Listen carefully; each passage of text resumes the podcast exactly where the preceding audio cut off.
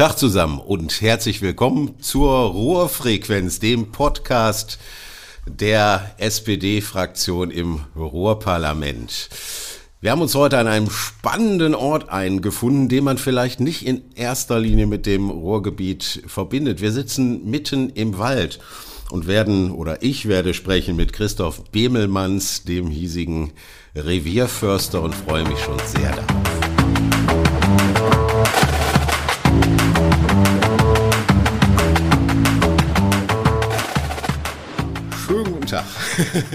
Hallo zusammen. Ich, ich, freue mich sehr, dass wir uns hier in dieser wunderschönen Umgebung treffen dürfen. Wir sitzen tatsächlich mitten im Wald. In welchem Wald sitzen wir denn eigentlich? Wir befinden uns hier in der Üftermark, im Forsthaus. Der Üftermark hat mittlerweile schon eine hundertjährige Geschichte. Äh, die Üftermark hört zur, zum Gemeindegebiet Schermbeck und liegt im Kreis Wesel. Und auch meine oder die von mir zu betreuenden Flächen liegen überwiegend im Landkreis Wesel, gehen aber auch in den Landkreis Recklinghausen hinein. Wir sind ja regional unterwegs, also mhm. gehen auch gerne über bestimmte politische Grenzen hinaus. Und von daher sind wir heute natürlich im Kerngebiet, in dem alten Kerngebiet, aber es sind durch Umstrukturierungen bei uns im Hause in den letzten Jahren auch Flächen hinzugekommen. Äh, und für mich ist das auch sehr, sehr spannend, über die Rheingrenze hinaus, sogar bis Marienbaum, Xanten, Sonsbeck oder Rees zu kommen, äh, die, äh, dienstlicher Art, hat für mich auch noch etwas anders, außer im klassischen Wald unterwegs zu sein, weil wir uns auch um da um viele Aufgaben in Hinsicht des Naturschutzes kümmern. Ja, Sie haben ja jetzt schon viel über Flächen gesprochen und ich habe ja in der Einleitung so ein bisschen gesagt, na, das Thema Wald ist nicht das erste, das einem bei Ruhrgebiet und eben auch dem Regionalverband einfällt, aber das ist eigentlich falsch, dass einem das relativ spät einfällt. Wie groß sind denn die Waldflächen, über die wir da reden? Genau, also wenn wir mal, wenn wir mal alle Flächen zugrunde legen, kommen wir auf über 17.000 Hektar Flächen. Und die sind tatsächlich von der westlichen Schiene, also ich habe gerade dieses Beispiel Marienbaum Xanten gesagt, von dort aus ist die westlichste Schiene und wir gehen bis über die Grenzen Dortmunds hinaus. Äh, das heißt eine Quer, eine Ost-West-Ausdehnung von 120 Kilometer und 70, 80 Kilometer Nord-Süd-Ausdehnung. Das ist das Verbandsgebiet und tatsächlich befinden sich darunter sehr, sehr viele äh, landwirtschaftliche Flächen, mhm. aber auch überwiegend, wie gesagt, Forstflächen, die wir betreuen, Halden und dergleichen, die alle im Laufe der letzten Jahre hinzugekommen sind und die auch von uns aktiv mitbewirtschaftet werden. Also eine Frage, weiß ich gar nicht, ob man die beantworten kann. Das Ruhrgebiet an sich ist ja noch gar nicht so alt. War das hier traditionell Waldfläche oder war das eher Heidelandschaft? Also die, was, was, war hier früher? Genau, die, die, die Üftermark selber war, kann man sagen, bis vor 100 Jahren fast überwiegend eine Heidefläche. Also noch vor 150 Jahren wurde diese Fläche komplett von Schäfern und von Landwirten beweidet. Also Landwirte, die sind mit ihren Viechern in den Wald hinein. Das hat es dann irgendwie natürlich nicht mehr gegeben, als dann die holzgerechte Jagd eingeführt wurde. Das waren so praktisch die Vorläufer der heutigen Förster oder der Forstwirtschaft. Und ähm, die dann natürlich späterhin zum Auftrag bekamen, gesetzlich den Auftrag bekamen, aus diesen Gebieten Wald zu entwickeln. Das wird praktisch, wurde dann über Jahrzehnte hin betrieben. Der Ursprung dieser ersten Waldgeneration, die wir hier in der Öftermark antreffen, hat allerdings auch direkt wieder was mit dem Ruhrgebiet zu tun, nämlich mit der Geschichte des Grubenholzes, welches wir auch in der Grube äh, letztendlich verbaut haben. Und so war es auch Zechen, die Zechen, die dafür verantwortlich äh, gewesen sind, die gesagt haben, wir kaufen von den Gemeinden und von den Kommunen diese Heideflächen mhm. und werden diese mit Kiefernholz bepflanzen oder Kiefernholz dort aussäen, die Jungpflanzen natürlich, ja. um dann späterhin für die Grube Holz generieren zu können. Das war so praktisch schon der erste Zusammenhang zu dem Industriewald, wenn man so will guter Anknüpfungspunkt. Industriewald, äh, Waldbewirtschaftung. Äh, wie wird der Wald äh, denn im Ruhrgebiet genutzt? Sie haben ja ganz am Anfang schon gesagt, es geht ja auch um neuen Wald, Haldenflächen, die jetzt sich, sich bewalden, kann man das so sagen? Ja, klar, klar. In denen neuer Wald entsteht? Also heute sind die Aufgaben ja deutlich vielfältiger. Also seinerzeit, also meine Vorvorgänger, wenn man so will, die sich hier mit der ersten Waldgeneration beschäftigt haben, wollten einen Wald erstmal etablieren. Heute sind unsere Ansprüche ja ganz anders geworden. Wir gehen ja heute weg von dem Thema, eigentlich nur eine Kiefer oder eine Fichte dorthin zu pflanzen. Heute, wenn wir heute von Waldentwicklung sprechen, meinen wir natürlich Wald, den wir nach Möglichkeit in Mischungsformen, Laubholz und Nadelhölzern in unterschiedlichen Mischungsformen mhm. auf ein und demselben Standort entwickeln wollen. Früher wurde der Wald im, im Sinne einer Kahlschlagswirtschaft bewirtschaftet. Da wurde eine Pflanze gesetzt, die wurde 50, 60, 70 Jahre lang gepflegt und da wurde sie abgeschlagen.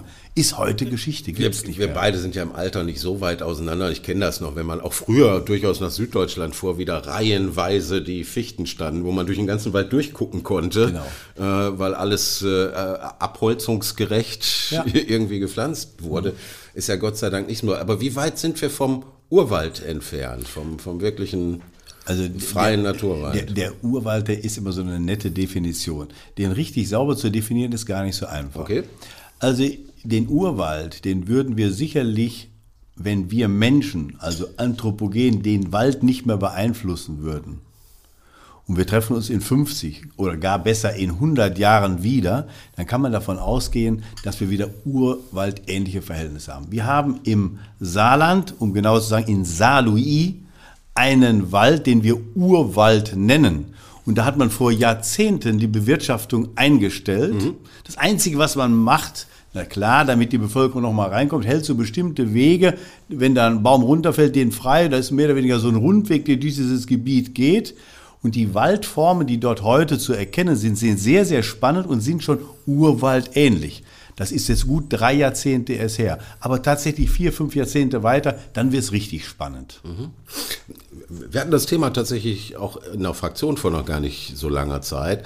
Ähm, die Frage, wie man eben mit Flächen umgeht und die Frage, wie man mit ökologischen Flächen umgeht. Mhm. Und ich finde genau diesen Teil ja spannend, weil ich bin jetzt nicht in den Begrifflichkeiten, ich bin ja kein Waldexperte, ich bin, ich bin übrigens Stadtkind, um das mal zu sagen.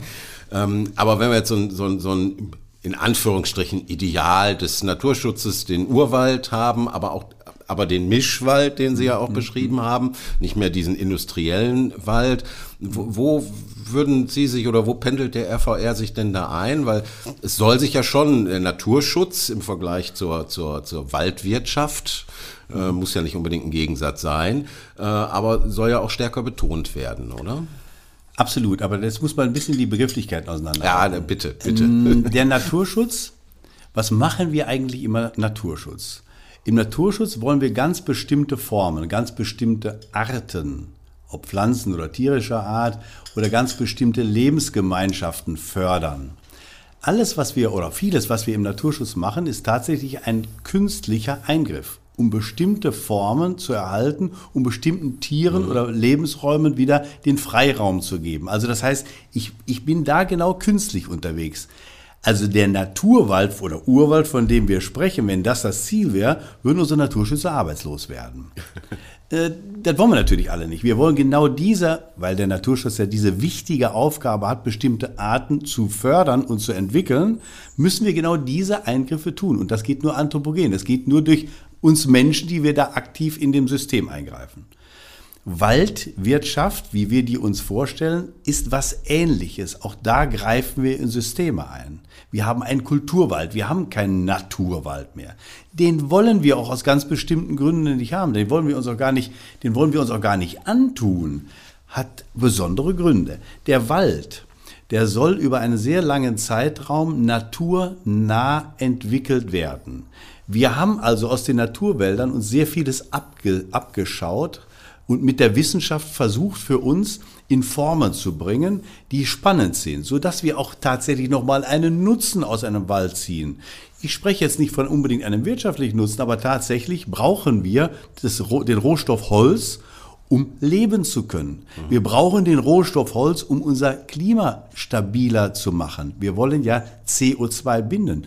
Und es ist in der Wissenschaft völlig unstrittig, dass genau der bewirtschaftete Wald, der darauf ausgerichtet ist, auch Rohstoff Holz den Menschen zur Verfügung zu stellen, der ist, der am klimastabilsten ist, weil er CO2 bindet über Jahre und Jahrzehnte. Das ist das Ziel. Und was versuchen wir in der Forstwirtschaft? Wir versuchen natürlich aus den Kalamitäten, also sprich Schadinsekten, Bränden und dergleichen, der letzten Jahrzehnte zu lernen. Wir wissen heute, dass nicht nur die Kiefer oder nicht nur die Fichte Brotbäume sind, wie man heute noch im Sauerland sagt, sondern wir möchten, dass wir einen Wald gestalten, der über Jahrzehnte sich zu alten Hölzern hin entwickeln kann und verschiedenartig und verschiedenaltrig aufgebaut ist. Das ist ein ganz wichtiges Ziel. Da arbeitet der RVR ganz intensiv dran und unsere jüngsten Waldbaumodelle, die wir entwickelt haben, in einem Konzept überall nachzulesen bei uns im Hause, äh, gibt da eine ganz, ganz, gibt da ganz, ganz wichtige Informationen darüber. Ist für uns so eine Art Gebetbuch, wenn Sie so wollen. In Anführungszeichen natürlich. Also Stichwort Nachhaltigkeit und, und Naturwald. Was ist eigentlich aus dem sauren Regen geworden? Ich frage das, weil äh, in meiner Generation, wer in den 80ern und 90ern schon gelebt hat, der hat es jeden Tag im Fernsehen gesehen. Der saure. Regen mhm. wird den Wald mhm. kaputt machen. Ähm, Gibt es da schlicht neue Erkenntnisse? Äh, war das nicht so dramatisch, wie man damals dachte? Ist es so dramatisch? Nennt sich nur heute anders? Was mhm. ist, was ist mit dem sauren Regen? Da, da werde ich jetzt an meine Englischarbeit in, im Abitur erinnert. Äh, das war Air Pollution over Germany. Äh, genau dieses Thema TA Luft, was man so Anfang der 80er Jahre, in den 70er Jahren, Ende der 70er baute sich das auf. Was haben wir da gemacht? Die Industrie hat ja reagiert. Die hat Filteranlagen gebaut, die hat Schornsteine höher gebaut, die hat ganz andere Techniken übernommen und da auch hat der Gesetzgeber sie auch letzt und die Politik letztendlich hingebracht. Das war eine sehr, sehr gute Entwicklung, war eine sehr, sehr positive Entwicklung, gar keine Frage. Aber na klar, leidet der Wald weiter durch unsere anthropogenen Einflüsse. Was machen wir?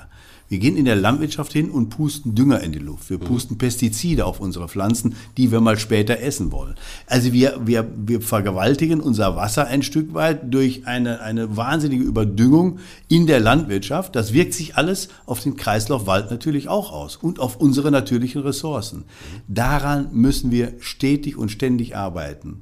Das wird ein Auftrag sein. Und von daher kommt gerade dem Waldbesitzer RVR und allen anderen Waldbesitzern natürlich auch eine ganz, ganz zentrale Rolle zu, genau mit dieser Thematik so umzugehen, dass wir Bestände langfristig, Waldbestände meine ich, ja. langfristig entwickeln, auf Dauerhaftigkeit, nachhaltig. Was wir heute haben, ist ein Wald, so, so wird er im Übrigen auch definiert, ein Wald, der dauerhaft mit Bäumen bestockt ist.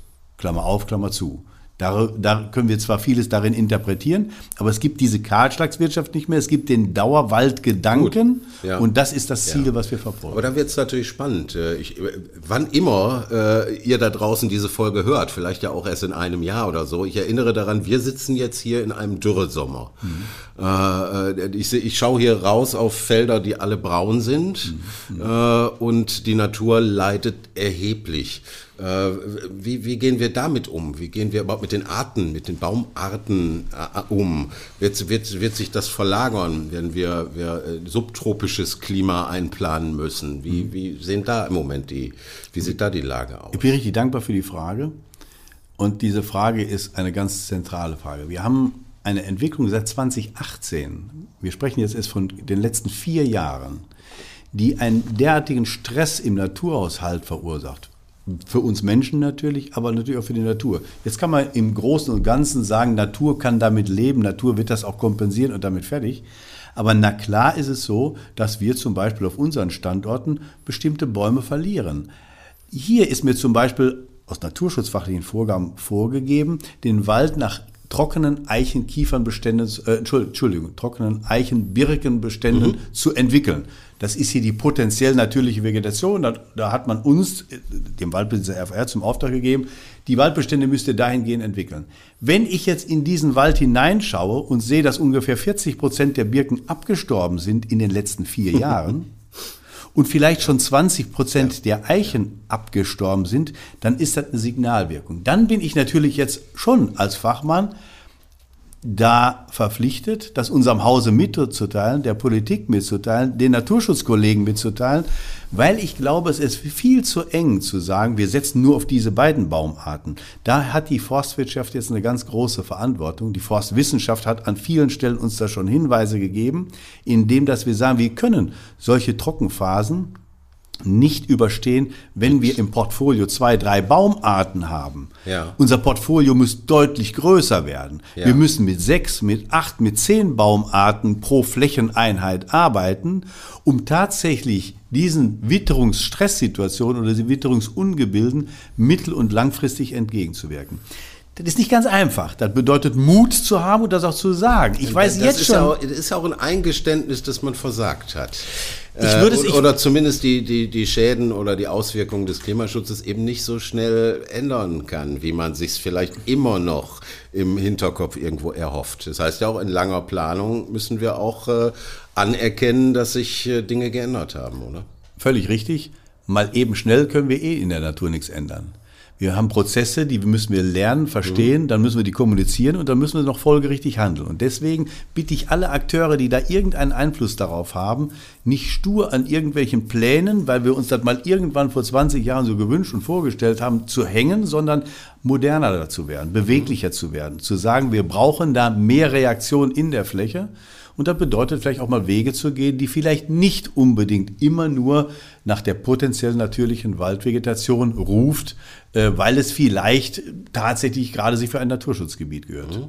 Was das Thema angeht, wie fühlen Sie sich im Verband denn da aufgehoben? Ich habe das Gefühl, dass äh, wir haben auch in diesem Podcast nie drüber gesprochen. Ich bin ja selber auch erst seit anderthalb, zwei Jahren dicht am RVR äh, und ich habe schon den Eindruck, dass da auf allen Ebenen eigentlich recht pfiffige Leute arbeiten. Ähm, wie, wie, wie schätzen Sie das im Verband ein? Ist das, ist das erkannt? Gefahr ge- erkannt? Gefahr gebannt? Wir haben, sehr, wir haben sehr gute Leute im Verband. Ich habe auch gar keine Hemmung, das, was ich hier sage, auch jedem im Verband mitzuteilen und ich stoße da immer auf offene Ohren. Im Gegenteil, wir sind ja auch zu dieser Eigenhauskritik, sagen wir mal, aufgefordert. Auch nur durch Kritik kommen wir irgendwie weiter in unserem Arbeit und in unserem Leben. Aber das ist ja gar nicht unbedingt immer nur die Entscheidung, die beim RVR liegt. Die Entscheidungen, die werden uns teilweise auch behördlicherseits vorgegeben.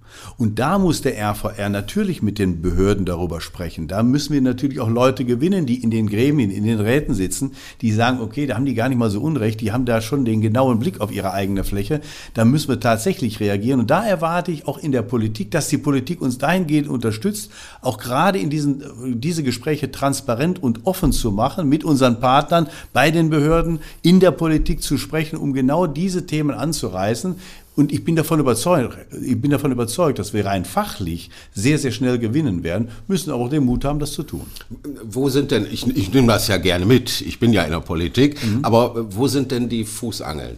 Äh, Sie haben die eben schon auch so in so einem Nebensatz angedeutet. Das, das heißt was? Das heißt, äh, dass äh, sehr ungewöhnliche Baumarten gepflanzt werden müssen. Das heißt, dass, der, dass die Holzwirtschaft anders organisiert werden muss. Absolut, wir müssen moderner werden. Das heißt, wir müssen hingehen und zum Beispiel sagen, die Douglasie, die Esskastanie, die Schwarznuss, ich, um mal einige Arten zu nennen, auch die Lerche, äh, sind durchaus Baumarten, die, die Tanne, die Küstentanne oder die Nordmann-Tanne sind durchaus Baumarten, die, und das haben wir in den letzten Jahren schon an einigen Stellen praktiziert, die haben wir in den Wald hineingebracht, die haben wir gepflanzt und die überleben solche trockenen Sommer wie zum Beispiel jetzt 22 oder wie 20 oder wie 19.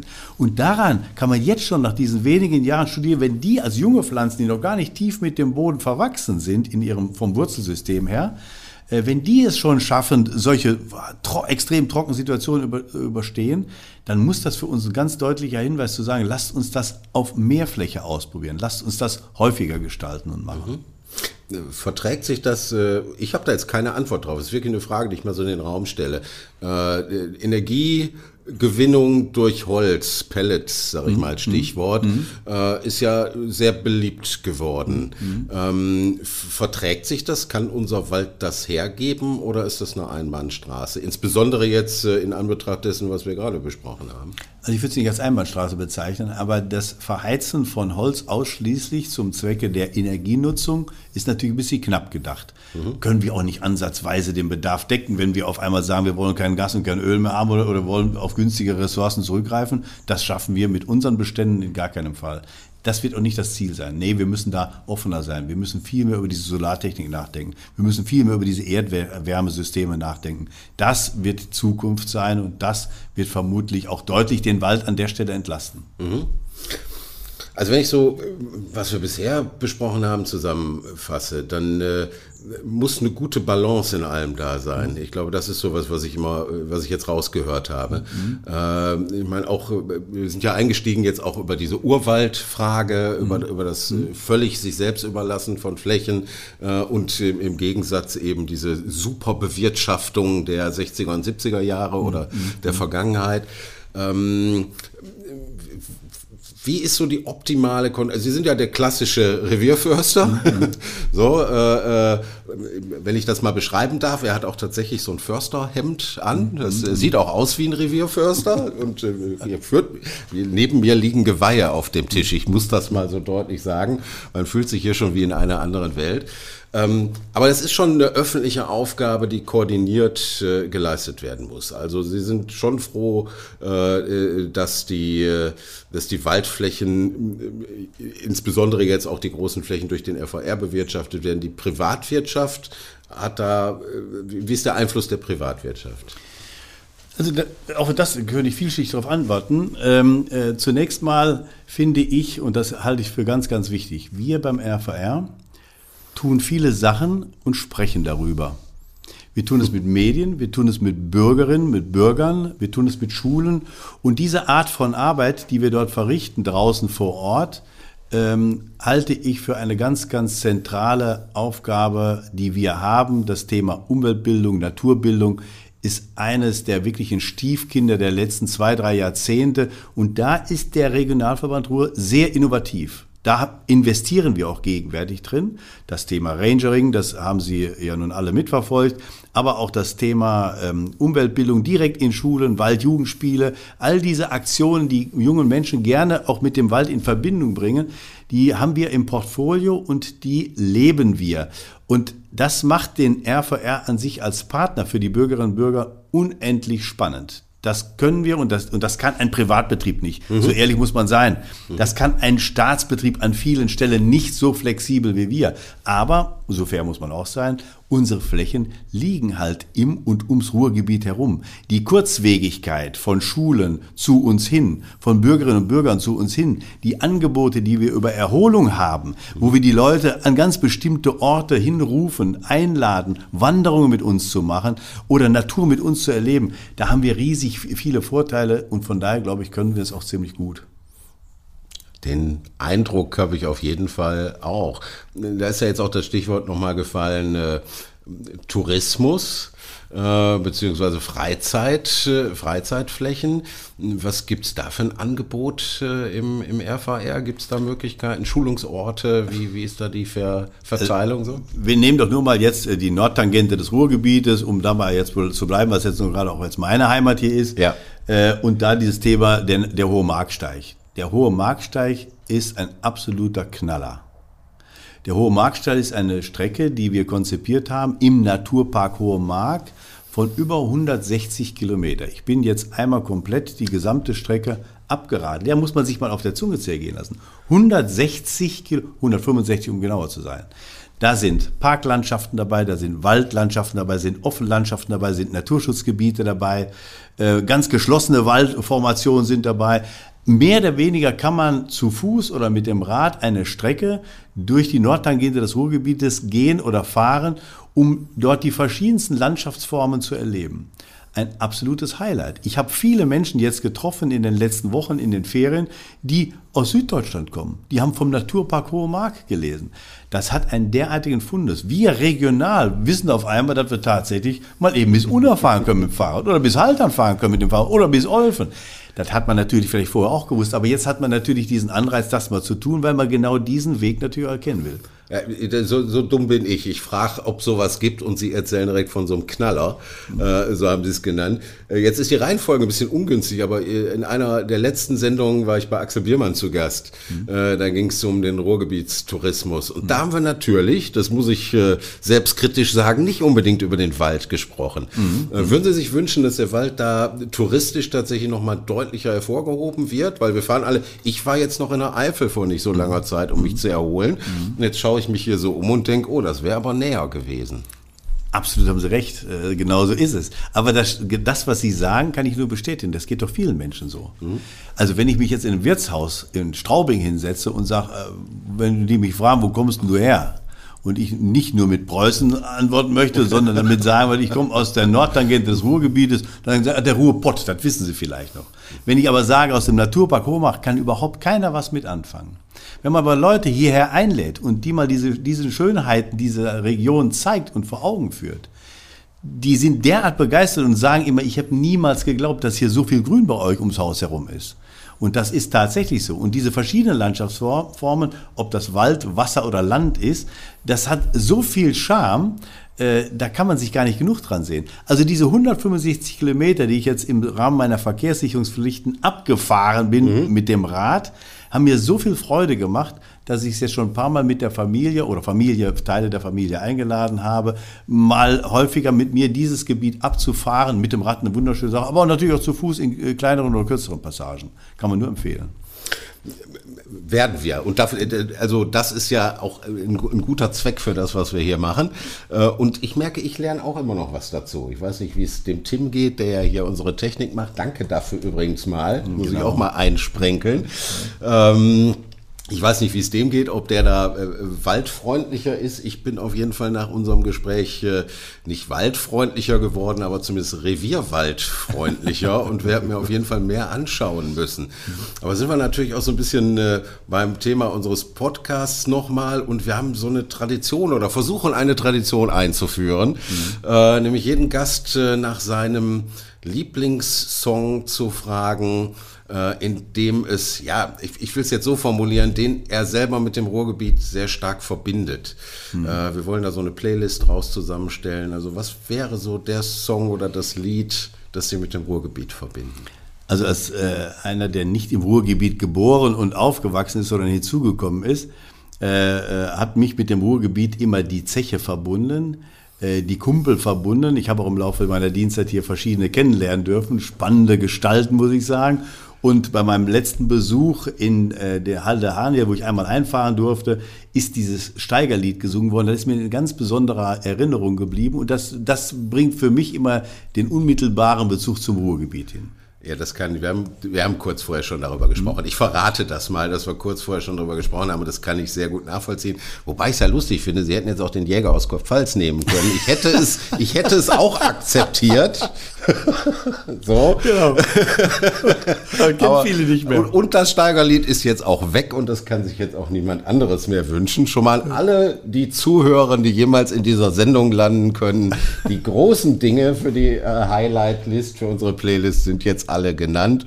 Und das Steigerlied vom Revierförster, und das finde ich ganz hervorragend.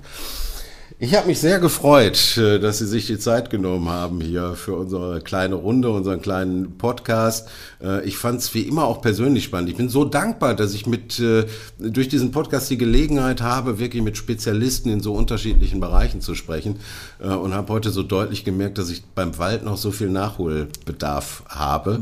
Mhm. Würde mich freuen, wenn wir vielleicht sogar noch mal wiederkommen könnten. Sie sind immer herzlich eingeladen, freue mich immer über Ihren Besuch, gar keine Frage. Und wenn Sie was aus dem Wald oder über den Wald hören wollen, wir haben immer gerne, wenn wir darüber berichten dürfen. Jederzeit gerne. Vielen Dank für Ihren Besuch. Spitze, Dankeschön. Da weise ich noch auf unsere anderen Social Media Kanäle hin. Bitte darum, das muss man heute so machen. Das machen die jungen Leute auch.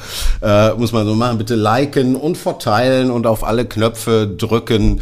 Äh, und äh, kommentieren ist auch gern gesehen. Im Übrigen auch gerne mal eine Kritik, äh, weil wir sind ja noch jung dabei und können sicherlich auch Kritik, konstruktive Kritik natürlich, sehr, sehr gut gebrauchen. Nochmal danke an Herrn Bemelmanns und äh, wir hören uns beim nächsten Mal wieder. Tschüss. Tschüss. Vielen Dank.